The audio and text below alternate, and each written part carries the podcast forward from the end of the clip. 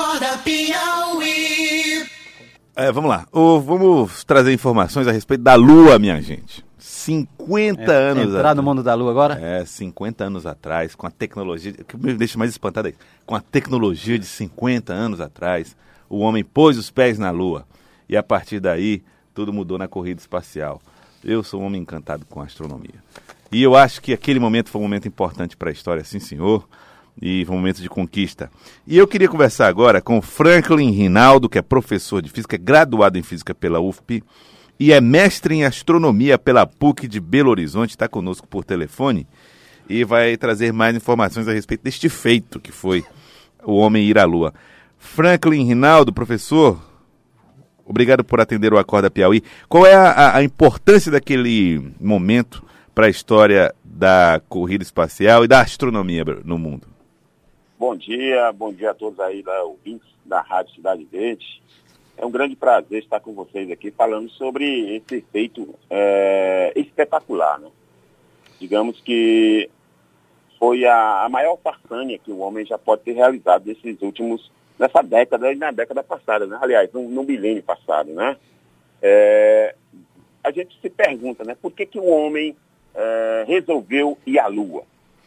Com tanta coisa importante acontecendo, por que, que o homem resolveu ir à Lua eh, naquele período? Né? As pessoas se perguntam eh, qual foi o impacto dessa, dessa façanha para a nossa vida. Bem, é, é, a gente tem que, tem que recorrer um pouquinho antes da história. Né? É, o período estava terminando, a Segunda Guerra Mundial, né? como todos sabem, né? a Segunda Guerra Mundial terminou ali em meados de 44, 45, e o mundo estava é, polarizado entre duas grandes potências, Estados Unidos e União Soviética. Então, a, aquela disputa entre essas duas nações aí, entre essas duas potências, é, resolveram é, medir forças. E por que não medir forças indo cada vez mais longe? Né? A União Soviética largou na frente, quando ela lançou o primeiro artefato ao espaço, né, em 1957, quando o Sputnik foi lançado, era um, uma esfera de, de, aproximadamente 60 diâmetro, que pesava em torno de 80 quilos, e aquilo ali assustou os Estados Unidos, né? Até então eles estavam ali brigando pelo controle militar, ideológico do mundo, né? E aí aquela, aquela façanha ali é, despertou nos Estados Unidos algo que eles deveriam fazer bem maior. Mas precisava conquistar outro mundo, professor? Isso, é verdade. Eles tinham que fazer algo de, de, de bem mais relevância, né? É, e aí não parou por aí, porque a própria União Soviética, tempos depois, lançou a primeira cachorrinha ao espaço, né? A Laika. Laika. Isso. E depois apareceu o primeiro homem no espaço, que foi o Yuri Gagarin, que ele disse aquela frase também muito importante, a Terra, a terra é, é azul. azul. É, e aí, tá, aí já estava 3x0 para a União Soviética. Isso, já estava 3x0 para a União Soviética, né? Mas aí o John Kennedy, né, o, o, presidente atual dos Estados Unidos naquela época, ele em 1961 ele, ele foi a, a, a nação americana e disse, olha, nós temos que reverter esse quadro. E até o final da década, o homem pisará na Lua e voltará em segurança, porque o problema não era ir, ah, o problema era voltar, entendeu? O problema é voltar. Então ele enfatizou bem isso aí, ó, o homem vai, mas ele voltará em segurança, né? Então, é, os Estados Unidos ele gastou em torno de 3 trilhões de dólares para fazer essa, essa façanha aí, é? E, e, e, o povo americano ele comprou a ideia, né? Por quê? Porque estavam numa guerra fria, tá?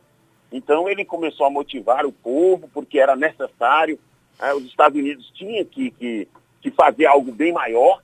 Tá? A Guerra Fria ali estava é, se desenhando, né? Então, o, em 1969, no dia 16 de julho de 69, uh, o Apolo, o Apolo 5, né? Que era, aliás, desculpa, o Saturno 5, que é o foguete que levou Apolo o homem à Lua, saiu do Cabo Canaveral lá na Flórida, né? Isso. Professor, uh, nós estamos falando com o professor Franklin Rinaldo. E, professor, essa, essa chegada à Lua, né, ele é um primeiro passo no sentido de levar outras naves a mais longe, a gente chegar até o, o Hubble, que é um, um, um, também um feito extraordinário mais recente. O que é que esse, esses fatos, a partir da chegada dessa missão que levou o homem à Lua, tem de relevância para a ciência e para o conhecimento do homem sobre a nossa própria realidade? Olha, essa, essa é uma pergunta interessantíssima, né? Porque a, a, população mundial acha que foi apenas um negócio de brincadeira, dois, dois gigantes brigando para chegar até lá. Mas é, por trás disso tudo tem algo bem mais importante. E eu vou citar aqui algumas coisas que a gente nem imagina que foi fruto dessa corrida espacial. Por exemplo, o Teflon. O Teflon é aquele, aquela superfície que a gente coloca, que existe na, na frigideira, por acaso, quando você vai fritar um ovo, né? Aí você tem aquela, aquela panela de Teflon que você frita um ovo, por acaso, faz qualquer alimento e não gruda. Né? Então as donas de casa adoraram essa invenção, mas não tem nem ideia de que isso aí surgiu com a corrida espacial, né? Que todo mundo tem na sua casa hoje. Quem não tem uma panela de Teflon, que faz o alimento ali, que depois que o alimento está pronto, você joga água por cima, joga no máximo um sabãozinho, sai tudo. Tá?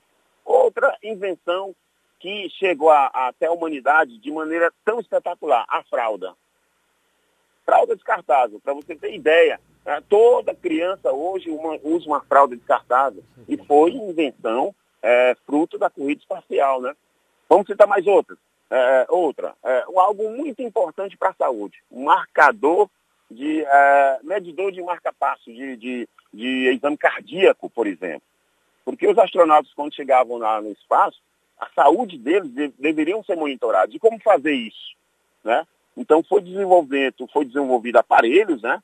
Para que pudessem medir a, a frequência cardíaca, né? o batimento cardíaco, e que hoje toda clínica utiliza desse mesmo aparelho para fazer exame, para que a gente possa saber como está a nossa saúde. Então veja só a, a, o desenvolvimento da tecnologia através da corrida espacial, né?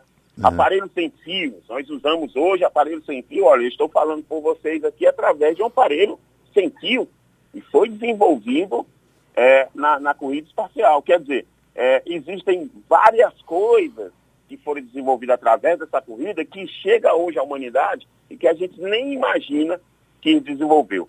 E aí eu vou citar mais uma tão interessante, que aí quando eu estou ministrando aula e falo nesse tema, e os alunos não acreditam, mas é verdade, aquele famoso suco tangue. Vocês acreditam que o suco tangue, aquele que quer, você coloca lá... Quer dizer que nem tudo foi bom, foi coisa boa não, né? Tem coisa ruim aí. Prático. Foi desenvolvido por lá, né? Então, é, é, é, existem, a corrida espacial, ela desenvolveu muita coisa que chega na humanidade e que facilita a vida de todo mundo, né? A questão de marcar passos, de de exames cardíacos é algo bastante relevante. Doutor Franklin Rinaldo, é, mestre em astronomia pela PUC de Belo Horizonte, professor de física, formado pela UFP. É, por que, que as pessoas resistem tanto ao conhecimento científico? Tem gente que acha que, que o homem não foi para a Lua, tem gente que acha que a astronomia é uma ciência legal, mas o que funciona mesmo é a astrologia, ou seja, a força dos astros no dia que eu nasci, no mês que eu. Que eu que... Por, que, por que, que existe essa resistência? Olha, é, é porque a, a, ciência, de certa forma, ela requer um investimento bem maior para que chegue na população, né? É, você tem que ter, por exemplo, nas escolas de ensino fundamental, de, de ensino básico, você tem que ter laboratórios para que a criança possa, o estudante possa ver aquilo de forma palpável, né? Você tem que ter é, lunetas, é, telescópios, e isso não chega na escola. Entendeu? E isso faz com que a criança comece a crescer e dizer, ó, isso aí não é verdade, isso aí a gente só vê em livro. A gente não vê isso aí de forma palpável, de forma ao vivo. Né? E isso aí faz com que essas coisas possam trazer um prejuízo para a ciência de forma geral. Enquanto que você pega uma revistinha lá, e aí tem lá dizendo, olha, o astro não sei o quê, ah, você amanhã vai ter uma grande surpresa. Aí de repente acontece alguma coisa na sua vida, olha, o que o cara falou ali é verdade. Então a astrologia que não é uma ciência, né? ela, ela, ela pode é, recrutar bem mais pessoas do que a própria ciência, que requer de um aparato bem mais é, sofisticado para fazer isso. Né? Entendeu? E, e eu diria até, é, essa dúvida não é só no brasileiro, o americano também não acredita. Né? Pesquisas recentes falam que 10% dos americanos não acreditam que o homem foi à Lua. E no Brasil, então, esse número é bem maior. Tá? Mas é, é falta de, de, conhecimento, né? Conhecimento científico para se acreditar nisso. Bom, é, agora uma pergunta. Os astros interferem na, na, na, no caráter das pessoas, professor? Olha, de forma científica eu acredito que não. Tá? Mas o senhor olha o horóscopo, né?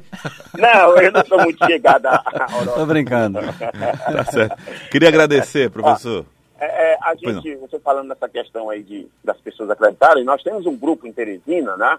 Que é o Graviton, e que toda vez que tem um evento é, é, é astronômico, a gente leva os telescópios lá para parte da cidade. Na, na, na quarta, sexta-feira passada, né? Aliás, segunda-feira, houve é, o eclipse parcial da Lua, e eu, eu, estou, eu, estava viajando, não, não, estou em Teresina, mas os colegas foram aí, levaram os telescópios, né? Para que a, a, criançada, a população de forma geral, e, e pudesse ver esse, esse evento. Então, a gente levanta essa questão para que os governos possam trabalhar a ciência de forma geral, possam ver a ciência de uma maneira prática, não daquela maneira que está em sala de aula, onde o professor lá escreve, resolve um problema, mas aquilo ali não atrai ninguém. O que atrai é você ver lá as luas de Júpiter, né? os anéis de Saturno, você vê as crateras da Lua. Então isso aí as pessoas ficam fascinadas. E a partir daí a ciência pode desenvolver bem mais. Tá certo, queria agradecê-lo, viu, professor Frank, Franklin, obrigado pela participação aqui conosco. Franklin Rinaldo, mestre em astronomia pela o PUC do Rio, Minas Gerais. Obrigado pela participação. Foi um prazer, foi grande meu, foi todo meu, viu? Um abraço. Um abraço. Tchau, tchau. Deus, Deus joga dados? Deus joga. Então, Deus não joga nada. Aqui fazendo referência a uma frase do Einstein.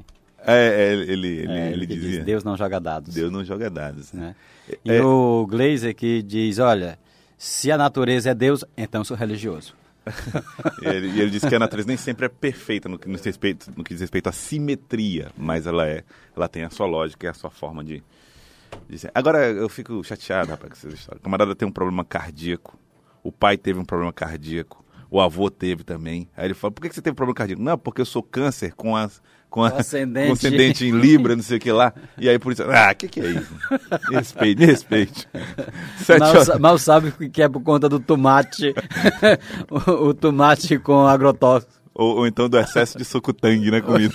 Exatamente. Agora são 7 horas e 59 minutos. Acorda, pião.